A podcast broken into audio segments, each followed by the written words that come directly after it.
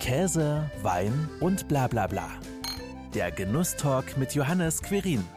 Weil es gibt einfach Grundregeln bei Peusch, die uns enorm wichtig sind. Die Ware ist fair gehandelt. Wir zahlen den Bauern bis zu dem Vierfachen von dem, was sie auf dem portugiesischen Markt erzielen würden. Sie werden reif geerntet und das ist auch diese Geschmacksexplosion, Heute lernen wir den Geschmack Portugals kennen. Matthias Kästner, Gründer von Porsche Natürlich Portugal, hat es sich zur Aufgabe gemacht, nachhaltig und fair Produkte aus Portugal nach Deutschland zu bringen. Was der Grundgedanke hinter seinem Unternehmen ist, welcher Funke das Feuer zu Portugal entfachte und was Matthias an und umtreibt, erfahren wir jetzt. Hola Matthias. Hola Johannes. Warum eigentlich gerade Portugal? Was fasziniert dich so an diesem Land? Ja, Portugal, meine große Liebe. Ich war mit 18 das erste Mal auf eigene Faust getrennt nach Portugal. Ich wollte wissen, wie sieht's am Ende der alten Welt aus? Und äh, bin sechs Tage von meinem Geburtsort Oberndorf am Neckar bis nach Zagreb an den südwestlichsten Punkt getrennt.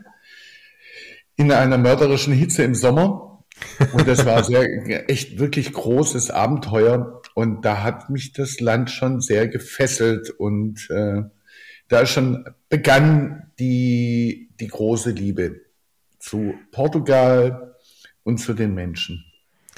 Und dann ist ja irgendwann daraus mehr entstanden. Peusch. Für was steht eigentlich Peusch? Warum hast du dein Unternehmen denn so benannt?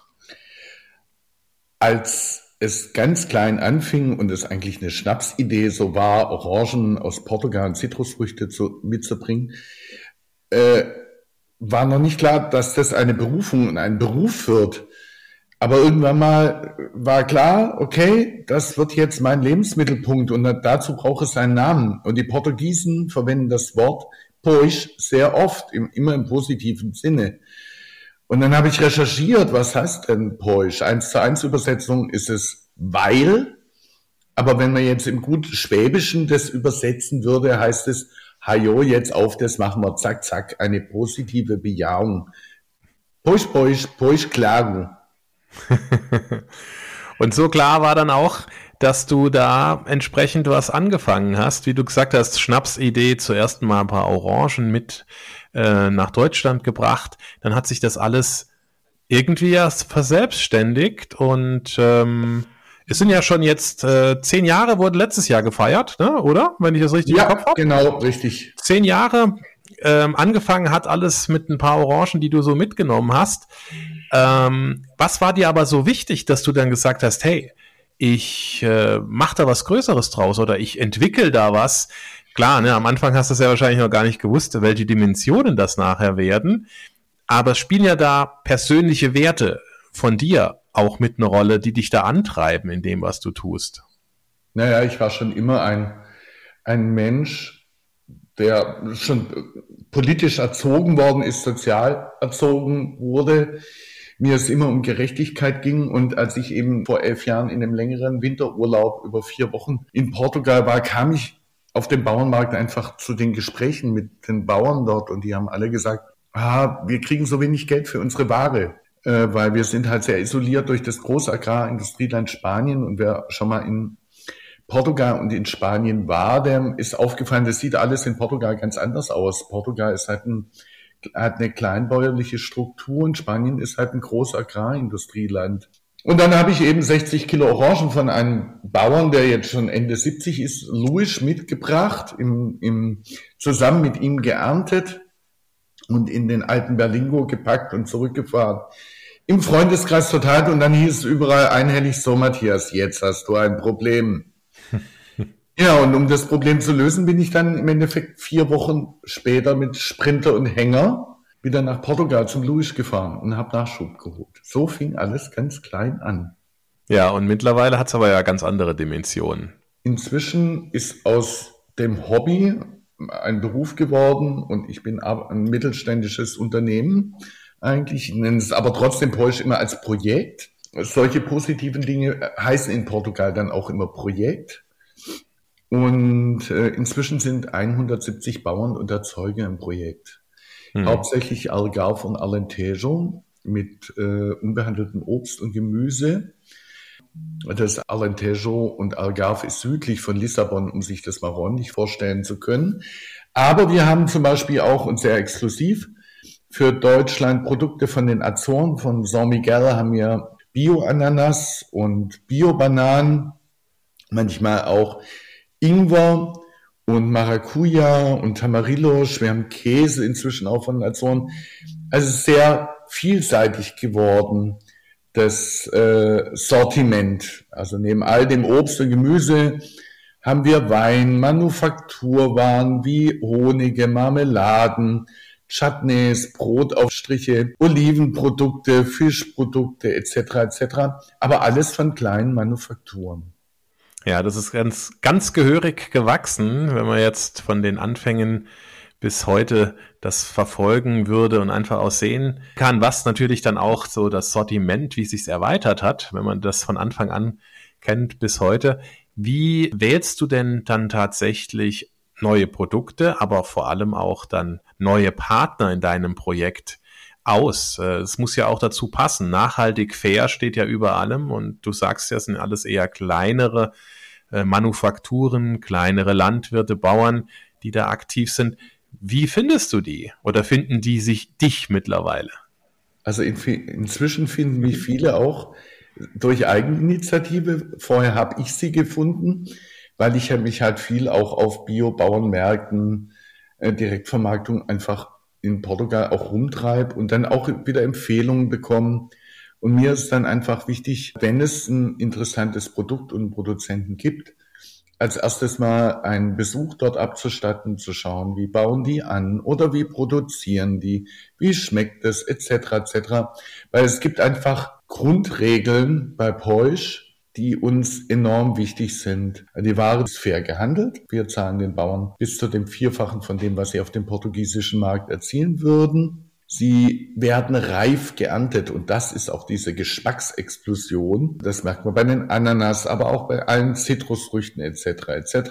Und ganz wichtig, sie sind nicht nachbehandelt. Heißt, sie sind weder mit Fungiziden behandelt, noch mit Reifungsgasen.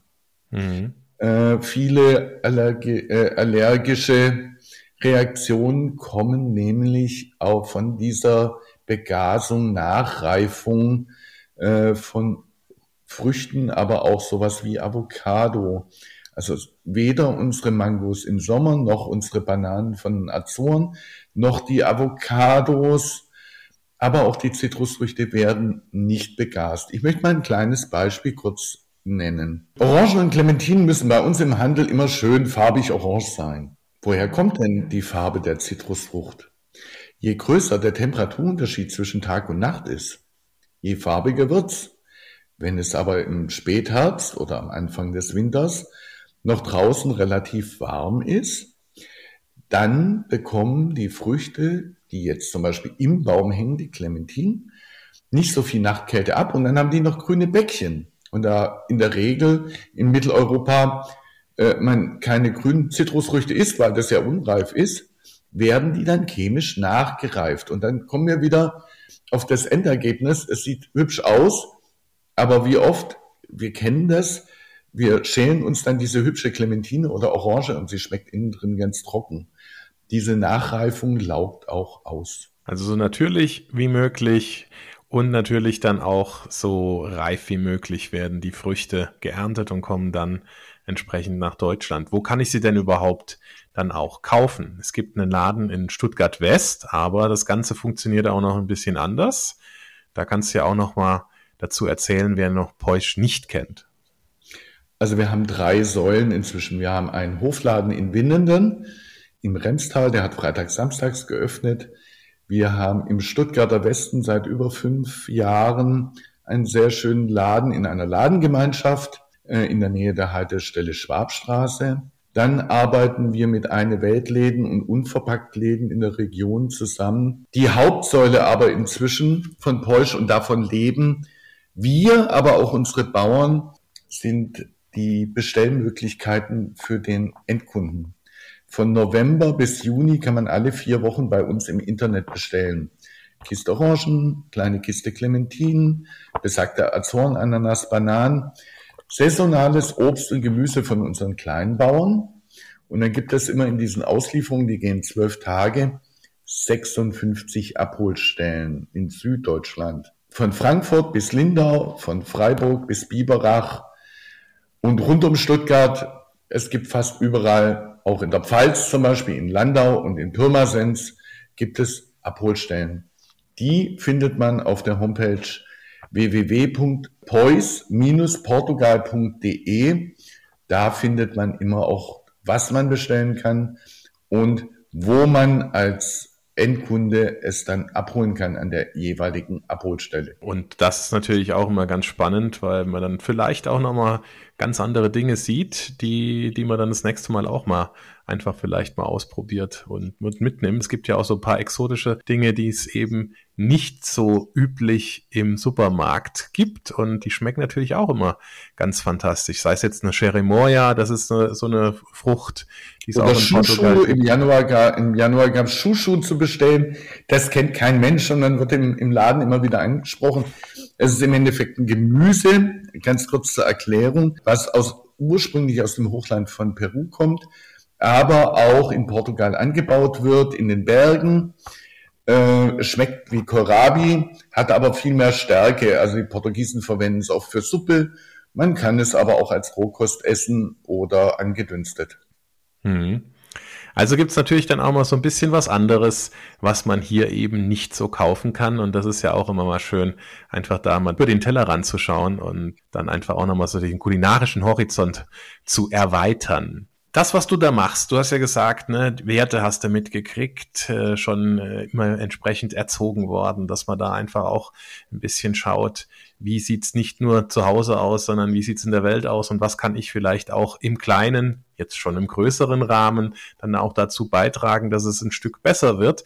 Da spielen natürlich auch mh, hm, Beziehungen zu den Partnern vor Ort sicherlich eine große Rolle in deinem Business, wenn ich es jetzt einfach mal so nennen darf. Ja, es gibt also ein vergleichbares Projekt oder Vertrieb gibt es so eigentlich in Deutschland nicht. Wir haben noch extra geguckt. Und äh, der direkte Kontakt zu den Produzenten ist mir enorm wichtig. Äh, nur so kann Vertrauen entstehen. Und die Portugiesen haben jetzt zum Teil gar nicht so viel im Agrarbereich Erfahrung in Sachen Export. Also da brauchst auch, ich habe ganz viel gelernt in elf Jahren. Ich hatte ja keine Ahnung, für mich war Orange, Orange und Zitrone, Zitrone. Aber es gibt verschiedene Sorten und manche Sorten eignen sich nicht für den Export etc. etc. Das ist äh, war ein ganz sehr großer Lernprozess und ist es immer noch definitiv. Im Moment ähm, gehe ich noch ein bisschen tiefer in der Thematik Wein aus Portugal. Ähm, und habe da auch einmal im Monat in Stuttgart einen Wein After Work. Portugal ist zum Beispiel das Land mit den meisten autochthonen Rebsorten. Es gibt über 1000 portugiesische Rebsorten und portugiesischer Wein ist unglaublich gut, unglaublich gut und in einem guten Preis-Leistungs-Verhältnis, ähm, äh, was wirklich auch Freude macht, mit diesen Produzenten und mit diesen Winzern zum Arbeiten. Und ich habe äh, früher nie Weißwein getrunken bin Weißweintrinker in Portugal geworden. Weil es einfach wie komplexer schmeckt.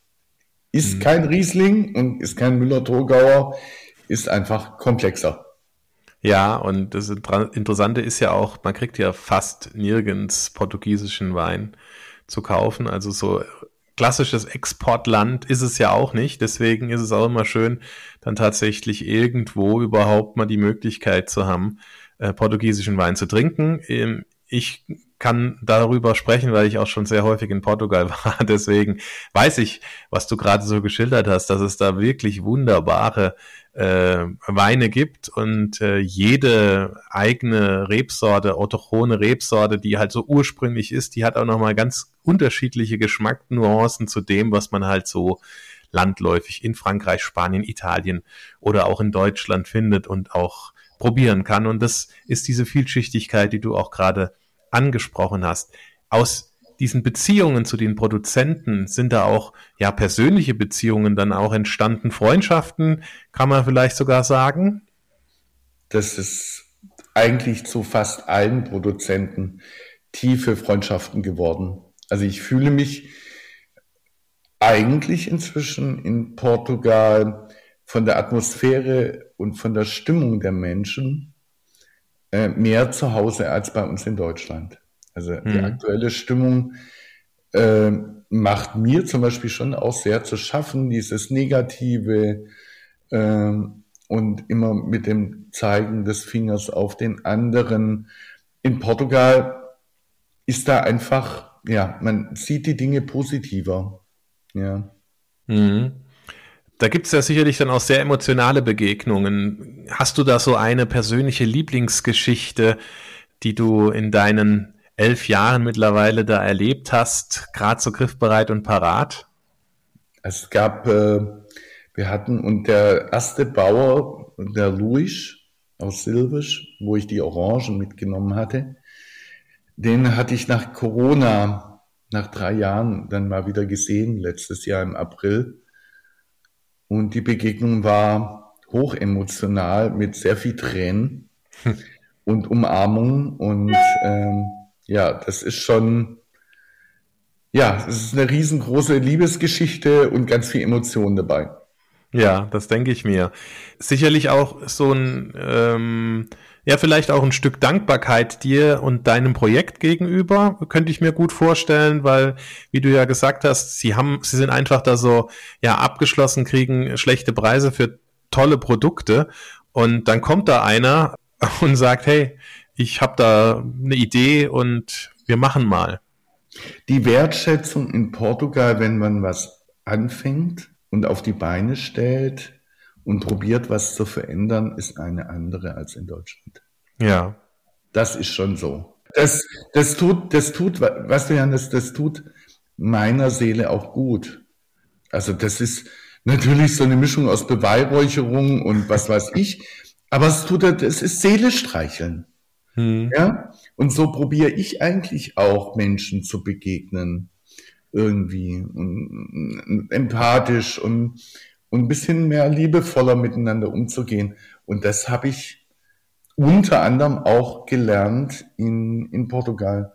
Hm. Dazu noch weniger Stress, kalmer, kalmer, Sam Stress, langsam. Hm. Ich kann mich noch dran erinnern, am Anfang, ich voller Energie, und wollte mir jeden Tag vier Ortstermine antun. Morgens zwei, mittags zwei. Von dem Vorhaben bin ich ganz schnell wieder abgewichen, weil die wollen mit mir ja auch essen gehen und die wollen mit mir ihren hauseigenen Schnaps trinken und das haut einfach nicht hin. äh, somit ist es jetzt morgens und mittags jeweils ein Termin. Und vielleicht geht man abends noch mit jemandem essen. Ja, Du sagst es. Das sind halt äh, andere Lebensrhythmen und das ist ja auch dann schön, wenn man sich dann da ähm, ja drauf einlässt, äh, sich in dieses Leben und in diese Lebenswelt dann auch einfügt und dann entstehen da auch sicherlich, wie du es ja gerade beschrieben hast, richtig schöne Freundschaften und Beziehungen und nicht nur einfach Geschäftsbeziehungen daraus, sondern die spüren ja auch, dass du sagst, ja, okay, ähm, ich bin zwar bisher ein anderes Tempo immer in Deutschland vielleicht gegangen, aber ich passe mich hier dran an und äh, finde das dann auch mal herrlich. Es ist ja trotzdem Business und es läuft ja trotzdem äh, und es klappt und das ist dann halt auf eine andere Art und Weise und das ist ja das, das sehr Schöne. Ja. ähm, jetzt ist ja Lebensmittelbranche nicht, äh, nicht gerade eine einfache Branche, ja, sondern da hat man sehr viele Herausforderungen, denen du jeden Tag dich da sehr wahrscheinlich auch stellen musst. Ja, äh, aktuell sehr massiv. Also in den letzten zwei Jahren ist es nicht einfach geworden, weil die Priorisierung in unserem Land zu Lebensmitteln, Qualität und Preisen eine andere sind wie in anderen Ländern. Nirgendwo wird so wenig prozentual für Lebensmittel ausgegeben wie in Deutschland. Und wir können natürlich äh, nicht diese Pre äh, Preise anbieten, äh, welche die Schwarzgruppe oder Aldi oder Rewe äh, äh, die, die, die Waren auspreist und im Endeffekt die Produzenten drückt.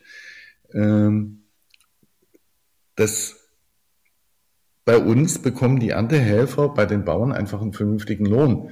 In Spanien, auch wenn es dann Biotomaten aus Almeria sind, das ernten afrikanische Flüchtlinge und wenn sie Glück haben, haben sie 50 Cent in der Stunde. Ja, also da fehlt der vollkommene Nachhaltigkeit.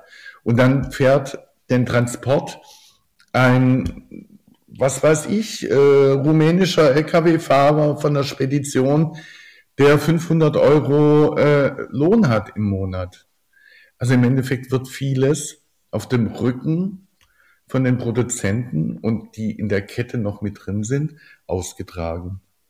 Wir haben immer geguckt, dass wir unsere Preise einigermaßen halten können. Möchte aber schon ein Beispiel geben. Ein Kilo Orangen kostet bei uns 3,80 Euro. Ja?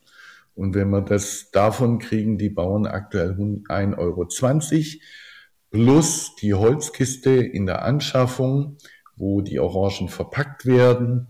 Dann kommt der Transport dazu, das Handling hier vor Ort äh, mit Lohnkosten und, und Lagerkosten. Wir haben vor zwei Jahren groß investiert in ein großes Kühlhaus etc. etc.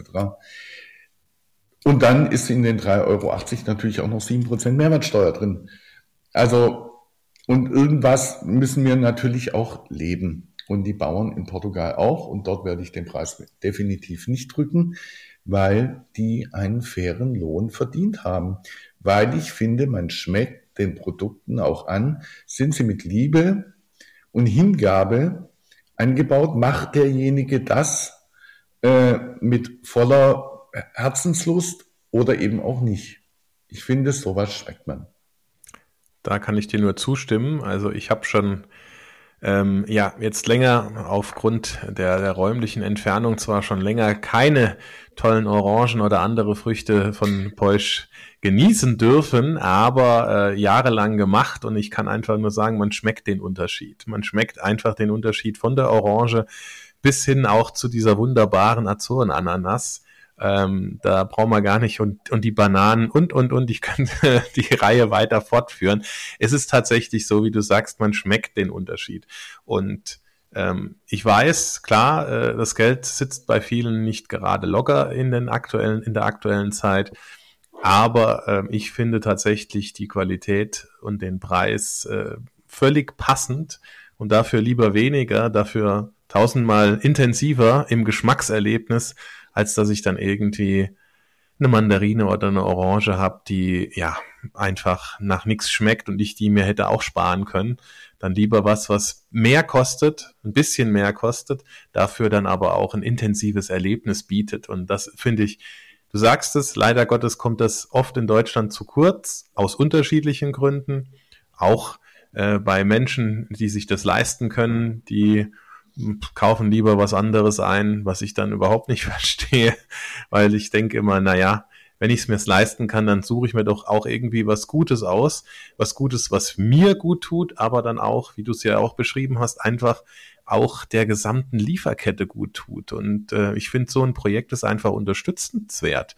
Ja, und ähm, klein angefangen, mittlerweile riesig geworden, trotz schwierigen Situationen, die du da mit Corona aber jetzt auch natürlich äh, umschiffst und ja, positiv, wie man, wie ich dich jetzt hier wahrnehme, einfach positiv unterwegs bist. Spinnst du denn auch an neuen Ideen rum? Guckst du, was für nächste Schritte möglich wären? Naja, im Moment sind die Schritte so der Konsolidierung und unser Projekt am Leben zu erhalten, was wirklich eine Herkulesaufgabe ist. Ähm, und ich sage auch immer, so ein Projekt lebt vom Mitmachen. Natürlich bin ich vorne die Lokomotive, die die Ideen hat, die die Kontakte pflegt und, und, und, die die Philosophie trägt. Aber dazu brauchst einfach Leute, die mitmachen. Je mehr Leute bestellen, je mehr Bauern kann ich eben auch ins Projekt nehmen. Wir werden sicherlich ähm, ohne das eine zu vernachlässigen, nämlich äh, die Konzentration auf die Frischware, ähm, uns natürlich schon auch probieren, breiter aufzustellen. Ein Anfang ist gemacht vor anderthalb Jahren mit den Wein Afterworks in Stuttgart, wo ich jeden Monat eine andere Weinbauregion von Portugal vorstelle. Dann halte ich auch sehr viel Vorträge in eine Weltläden oder wenn ich irgendwo eingeladen werde. Äh, fairer Handel in Europa ist möglich. Ähm, wir wollen schon auch mehr in eigene Präsentation in Form von Events und Veranstaltungen gehen. Das bietet sich natürlich besonders in unserem Hofladen in Winterden an, weil wir vor dem Hofladen eine große Fläche haben, wo wir auch jedes Jahr eine portugiesische Festa feiern und, und, und. Aber wir sind wirklich, müssen gucken, dass wir uns konsolidieren und konzentrieren ähm, auf das, auf den Bestand, den wir haben und darauf aufbauen, also den Grundsockel einfach zu stärken. Ja, also das klingt natürlich nach einem harten Stück Arbeit. Ich bin aber davon überzeugt, dass du das mit den vielen Menschen und mit den vielen Produ Produzenten, die dich äh, unterstützen, auch schaffen wirst. Und ich bin vor allem davon überzeugt, dass äh, die tollen Produkte, die ihr verkauft, die ihr aus Portugal nach Deutschland bringt, nicht nur den Gaumen, sondern auch ein ganz klein wenig das Herz berühren. Äh, ein riesiges Dankeschön an dich, Matthias. Ähm, denn ohne deine Hingabe, deine Leidenschaft und dein Engagement würde es ja so Peusch und diese tollen Produkte plus letzten Endes auch viele kleine Manufakturen in Portugal vielleicht auch gar nicht geben.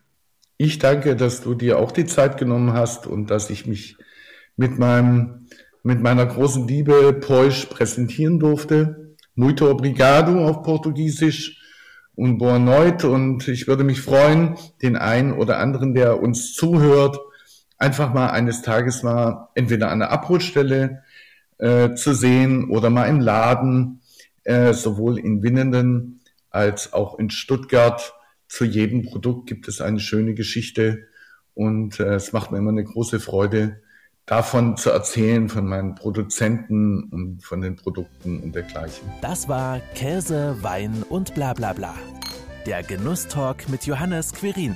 Dir hat dieses Gespräch gefallen? Dann abonniere den Podcast, um keine neue Folge zu verpassen. Bis zum nächsten Mal.